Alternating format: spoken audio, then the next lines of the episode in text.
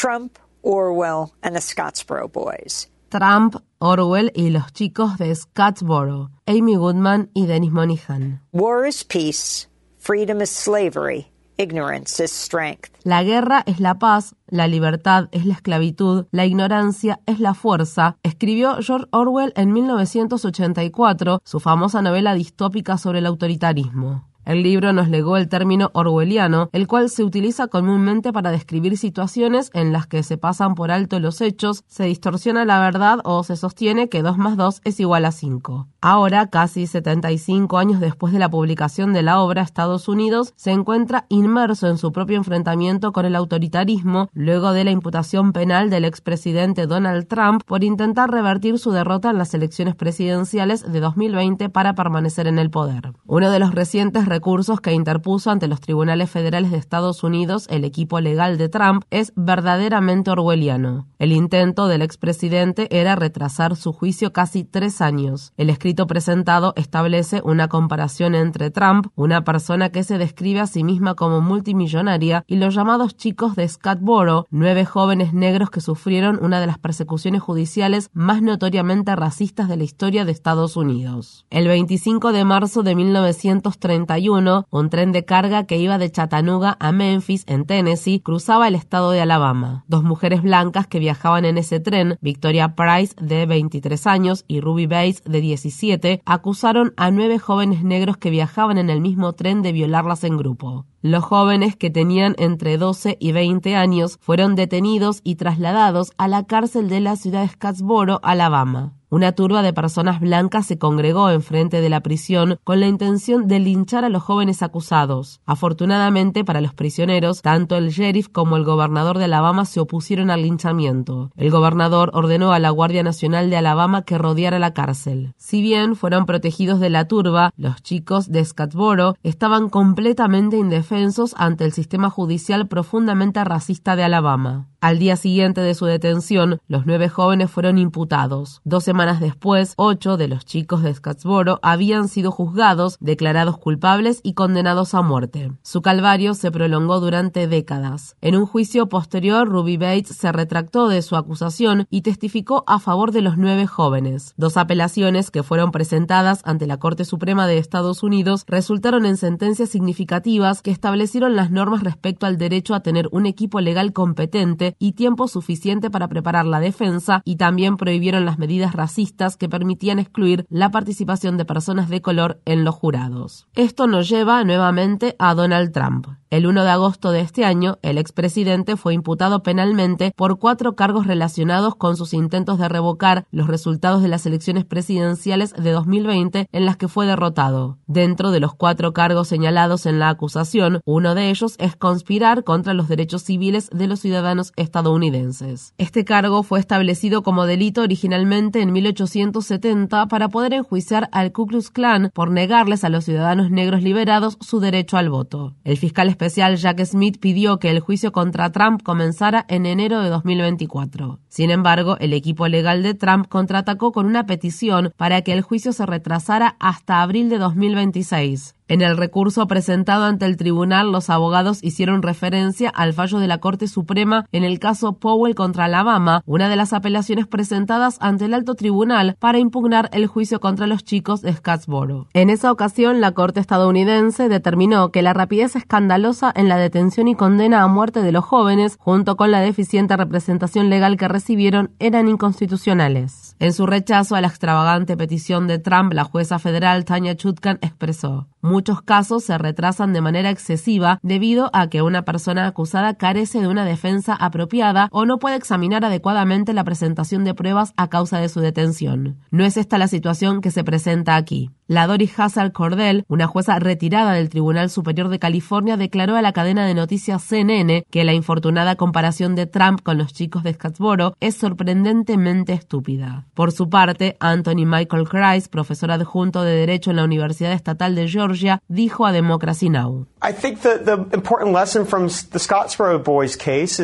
La lección más importante que se extrae del caso de los chicos de Scottsboro es que en Alabama, a principios de la década de 1900, 1930 existían autoridades que empleaban el sistema de justicia penal para reforzar el supremacismo blanco.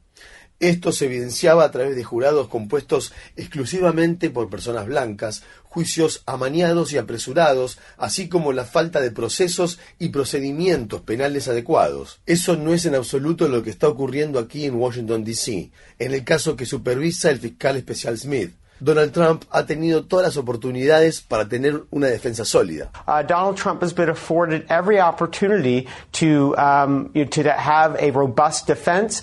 Los chicos de Scottsboro fueron víctimas del racismo. Por el contrario, Trump es bien conocido por sus actitudes racistas. Estas actitudes incluyen denegar la oportunidad de alquiler a personas de color en sus propiedades en la década de 1970 y publicar un anuncio a toda página en el periódico para solicitar la ejecución de los cinco del Central Park, cinco jóvenes negros y latinos que fueron injustamente acusados de un crimen que tuvo lugar en 1989. Trump no se retractó ni se disculpó por ese anuncio, a pesar de que los hombres fueron posteriormente exonerados tras pasar varios años en prisión. En 2017, el expresidente describió como gente muy buena a la turba de supremacistas blancos que participó en las manifestaciones racistas llevadas a cabo en la ciudad de Charlottesville, estado de Virginia, y que incluía a miembros del Ku Klux Klan y neonazis. Los chicos de Scottsboro fueron falsamente acusados de violación y sus vidas quedaron arruinadas. Trump ha sido acusado de conducta sexual inapropiada y de agresión sexual o violación por no menos de 26 mujeres. Sin sin embargo, hasta ahora el expresidente ha evitado cualquier consecuencia legal al respecto, salvo un reciente veredicto que lo obliga a pagar 5 millones de dólares a la escritora Eugene Carroll por abusar sexualmente de ella. Clarence Norris fue el único miembro de los chicos de Scottsboro que recibió el indulto en vida.